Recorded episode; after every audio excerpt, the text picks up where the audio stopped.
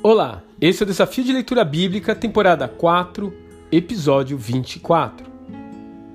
Mesmo após a morte de Acabe, no caso por uma flecha perdida, o culto a Baal e as abominações envolvidas nessa prática continuaram a se espalhar por Israel. Mais ainda, elas chegaram a contaminar Judá, o reino do sul. Josafá, um rei de Judá temente a Deus, resolveu, sabe-se lá por quê, casar seu filho com Atalia, filha de Acabe, em uma espécie de acordo de aproximação entre as duas nações. Com isso, temos um déjà vu político, com Georão sendo instigado ao mal por Atalia, numa versão atualizada da própria Jezabel. Mas Deus resolve cortar o mal pela raiz e unge um novo sucessor para o trono de Israel, Jeú.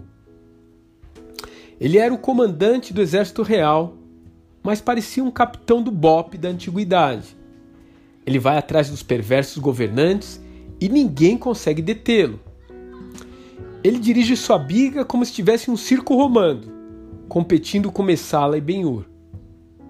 Jeú é a personificação da ira do Senhor sobre a casa de Acabe. E nesse momento, ele expressa o basta de Deus. Não é fácil ver a injustiça, a maldade e a corrupção ficar impunes. Mas a Bíblia nos ensina que a paciência de Deus tem limite.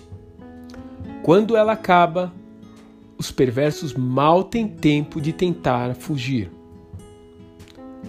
No final da história, Acasias, filho de Acabe, é morto pelos homens de Jeú no campo de Nabote, o mesmo lugar que seu pai havia tomado posse após assassinar o seu proprietário. Jezabel também foi morta e os cães comeram a sua carne, exatamente como Elias já havia profetizado. E assim a dinastia desse casal perverso foi apagada para sempre. Você está andando fora dos caminhos do Pai e nada está acontecendo? Você sabe que há pecado em sua vida e vem adiando a resolução disso? Eu sugiro que você resolva logo enquanto há tempo. Afinal, nós nunca sabemos quando o julgamento do Todo-Poderoso chegará para você.